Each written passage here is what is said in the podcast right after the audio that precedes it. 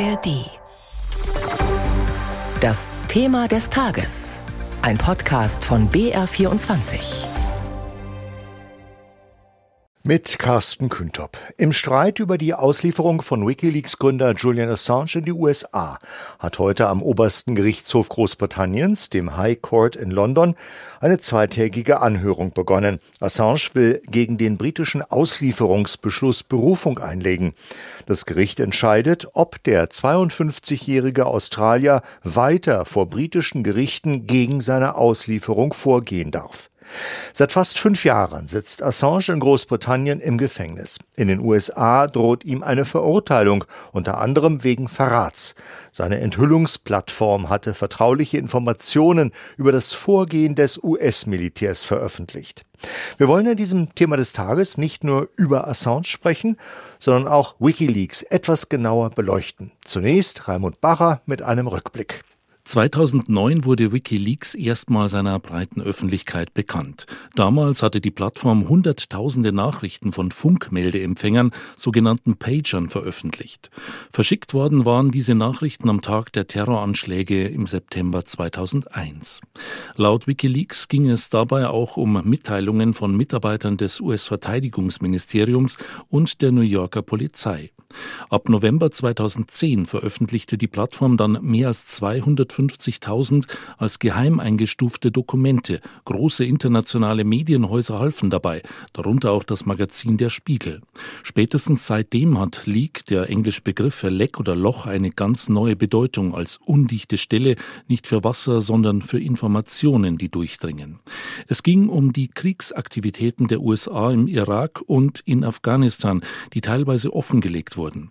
Und dazu gehörte brisanterweise auch die Tötung von Zivilisten und die Misshandlung von Gefangenen. Cablegate wurde dieses Leak genannt und mit der Veröffentlichung wurde Assange zum Staatsfeind der USA. Insgesamt veröffentlichte Wikileaks nach eigenen Angaben mehr als 10 Millionen Dokumente. Ob repressive Regierungen in Asien, Länder der ehemaligen Sowjetunion, afrikanische Staaten oder Regierungen des Nahen Ostens. Sie alle waren im Fadenkreuz der Plattform.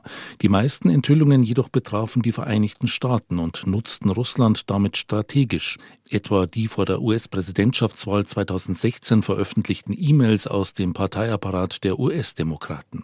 Wikileaks wurde auch vorgeworfen, Menschen zu gefährden, deren Identität es mit den veröffentlichten Dokumenten freigegeben hat. Die Plattform geriet immer mehr in die Kritik, aber wenn es darum geht, Missstände aufzudecken, sind anonyme Whistleblower nach wie vor gefragt. Nicht nur im Journalismus, der schon immer auch von anonymen Informanten lebte, sondern auch in Unternehmen mit mehr als 50 Mitarbeitern oder bei kommunalen Arbeitgebern. Dort genießen Hinweisgeber inzwischen EU-weit gesetzlichen Schutz. Raimund Bacher über Wikileaks, dessen Gründer Julian Assange in, den, in Großbritannien in Haft sitzt und nun gegen eine Auslieferung an die USA kämpft. Mit aufgebaut wurde Wikileaks von Daniel Domscheit-Berg, der sich später mit Julian Assange überworfen hat. Für Informationsfreiheit und Transparenz im Internet setzt sich der IT-Sicherheitsexperte immer noch ein. Jörg Brandscheid hat mit ihm gesprochen. Herr Domscheit-Berg, Sie waren mal Sprecher von Wikileaks, haben sich dann später mit Julian Assange überworfen. Genauer gesagt, er hatte Sie damals suspendiert. Bevor wir vielleicht darauf und die Person Assange zu sprechen kommen, was war die Grundidee von Wikileaks? Gab es da so etwas wie einen auslösenden Moment, eine solche Plattform zu gründen? Der auslösende Moment war sicherlich der breite Einzug des Internets in die Gesellschaft und damit äh, Möglichkeiten über digitale Werkzeuge Räume zu eröffnen oder Werkzeuge zu schaffen, die Neues möglich machen.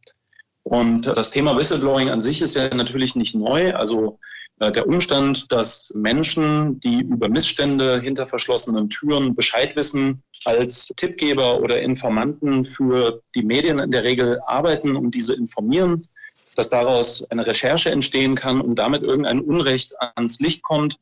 Das ist ja so alt wie der Journalismus selbst. Die Idee bei Wikileaks war, diese Grundlage des Journalismus ins digitale Zeitalter zu tragen und über eine solche Plattform ein sehr niedrigschwelliges Werkzeug zu schaffen, das Menschen, die Missstände kennen, erlaubt, Dokumente, die diese Missstände verschriftlichen und dokumentieren, an die Öffentlichkeit zu geben. Wikileaks sieht sich ja der Transparenz verpflichtet, die ja zunächst mal jeder befürwortet. Es gibt aber auch den Vorwurf, Menschen durch die Veröffentlichung von Geheimdokumenten zu gefährden. Können Sie diesen Vorwurf nachvollziehen? Ist das also eine Gratwanderung? Das ist ganz sicher immer eine Gratwanderung. Also wir hatten für viele Jahre von 2007 bis 2009, würde ich sagen, so eine sehr einfache und idealistische Vorstellung davon, dass wir überhaupt uns über quasi die Redaktion von Inhalten keine Gedanken machen müssen, dass wir ein Versprechen an Quellen abgeben, Dokumente eins zu eins zu publizieren. Spätestens mit Veröffentlichung 2010 zeichnete sich dann aber ab, dass das in der Realität einfach zu kurz greift. Also da geht es dann um Drittquellen, also Menschen, die in Quelldokumenten genannt werden, die bei der Veröffentlichung zu Schaden kommen, obwohl sie mit der Sache an sich nichts zu tun haben. Also ein viel zitiertes Beispiel wäre irgendein ein Bauer in Afghanistan, der im Rahmen dieser afghanischen Warlocks, die wir veröffentlicht haben, das amerikanische Militär über ein Waffenlager der Taliban informiert. Jetzt veröffentlichen wir Dokumente über diesen Krieg das, was da passiert. Und somit wird dieser Bauer in die Öffentlichkeit gezerrt, obwohl der mit der Tatsache gar nichts zu tun hat, dessen Exponierung keinerlei Mehrwert bietet, der über eine Veröffentlichung aber in direkte Gefahr gerät. Und das ist eines solcher hypothetischer Beispiele, die aber auch durchaus realistisch sind, die zeigen, dass redaktionelle Arbeit ganz, ganz wichtig ist und dass es eben keine Schwarz-Weiß-Angelegenheit ist, aus der man sich rausziehen kann und, und sagen kann, das ist nicht in meiner Verantwortung, sondern das ist ein hochkomplexes Thema. Und das kann man eigentlich nur mit viel journalistischer Erfahrung und wie wir das angestrebt haben, dann mit der Zusammenarbeit mit großen Verlagshäusern und so weiter bewältigen. Sehen Sie nicht auch die Gefahr, den in Anführungszeichen Falschen zu nutzen, also denjenigen, die selbst alles andere als Transparenz im Sinn haben, der russischen Regierung zum Beispiel? Das ist sicherlich eine Frage, die auch ganz wichtig wurde. Spätestens, ich schätze mal 2009, vielleicht schon 2008 hatten wahrscheinlich sämtliche Nachrichtendienste der Welt dieses Projekt auf dem Schirm. Und es ist natürlich eine valide Frage, inwiefern dann bewusst dort Dokumente gestreut werden, hochgeladen werden, deren Veröffentlichung ein ganz bestimmtes Ziel verfolgt. Und auch das hat man in den Jahren danach ja gesehen. Also gerade diese sehr komische quasi Nähe, die Julian Assange zum republikanischen Lager rund um, um Donald Trump hatte, oder auch die Veröffentlichung irgendwelcher E-Mails aus dem, aus dem Fundus der Demokraten in den USA. Da muss man sich ganz bestimmt fragen, was war die Motivation dahinter, das hochzuladen? Und in dem Moment, wo das alles anonym passiert und die Betreiber der Plattform ja auch gar nicht wissen, woher diese Quellen kommen, ist es natürlich auch kompliziert. Und umso mehr ist es wieder wichtig, dass eine journalistische Aufarbeitung und Einordnung stattfindet. Also alles das funktioniert überhaupt nicht, ohne dass außenrum eine sehr rigorose journalistische Arbeit stattfindet, die diese Dokumente einordnet, verifiziert und damit sicherstellt, dass man nicht sehr leicht zum Opfer von irgendwelchen sekundären Partikularinteressen wird mit der Veröffentlichung. Sie waren ja mal Sprecher von Wikileaks, haben sich dann später mit Julian Assange überworfen. War das, was Sie jetzt gerade gesagt haben, auch einer der Gründe, warum es zu diesem Zerwürfnis kam? Genau, das, also diese Sicht auf quasi die, den professionellen Standard, den eine solche Plattform bräuchte, diese Sicht war bei mir anders als bei ihm. Julian sieht das alles sehr dogmatisch, puristisch. Der verfolgt dieses Versprechen, das einer Quelle gegeben wurde, dass man nicht zensiert, da keine redaktionelle Kürzung oder so vornimmt. Ich fand, dass das in der Realität viel zu kurz greift. Und das hat 2010 auch in der Zusammenarbeit mit großen Verlagshäusern wie dem Spiegel, der New York Times und dem Guardian zu massiven Problemen geführt, auch ethischen Auseinandersetzungen, die wir da hatten.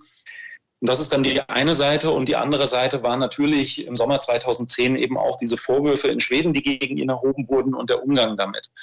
Und wenn wir heute zurückblicken, dann glaube ich, ist das dieser Sommer 2010 der Moment, in dem dieses Projekt aufgrund einiger sehr, sehr weniger Entscheidungen einfach in eine falsche Richtung abgebogen ist. Und an deren Ende steht die Situation heute, in der Julian sich am Ende einer Sackgasse im Hochsicherheitsgefängnis in England befindet und eigentlich überhaupt nicht handlungsfähig ist und fürchten muss, nach USA ausgeliefert zu werden. Was droht ihm denn in den USA? Sollte er tatsächlich ausgeliefert werden? Oh, das sind ja äh, viele hundert Jahre Haft, würde ich jetzt mal sagen. Also ich glaube, da stehen irgendwie 175 Jahre Haft im Raum, wenn ich mich recht erinnere. Gleichzeitig ist ja natürlich im gesamten amerikanischen Justizsystem ein bisschen die Frage, wie fair dieser Prozess überhaupt sein kann. Also wenn wir in Erinnerung rufen, als Ausländer, also nicht amerikanischer Staatsbürger, hat man im amerikanischen Rechtssystem keinerlei Garantien für irgendwas. Ne? Äh, es gibt immer noch Guantanamo Bay, wo Menschen festgehalten werden, ohne dass die jemals einen Anwalt sehen. Alles das existiert ja mit dem Patriot Act und Patriot Act 2 nach dem 11. September ist das eine ganz komplexe Angelegenheit. Und es gibt einfach keinerlei Garantien für das, was ihn dort erwartet. Und dann kommt natürlich dazu, dass die ganze Untersuchung, alles das, was jetzt im Rahmen einer Untersuchung vorher gemacht wurde, dass das alles streng geheim ist, wir überhaupt nicht wissen, wie genau die Anschuldigungen aussehen. Und das macht es natürlich dann nicht einfacher. Also das ist für ihn persönlich ein ganz, ganz großes Problem und natürlich auch für die Metaebene, die das bedient, nämlich die Frage danach, welcher Präzedenzfall entsteht, wenn jetzt ein Mensch, der einen Presseausweis besitzt, der einer journalistischen Tätigkeit nachgegangen ist, ob dabei Dinge schiefgegangen sind oder nicht, spielt gar keine Rolle. Was, welcher Präzedenzfall entsteht, wenn dieser Mensch ausgeliefert werden kann? Und das ist ein ganz großes Problem und ein Thema, das uns alle beschäftigen sollte.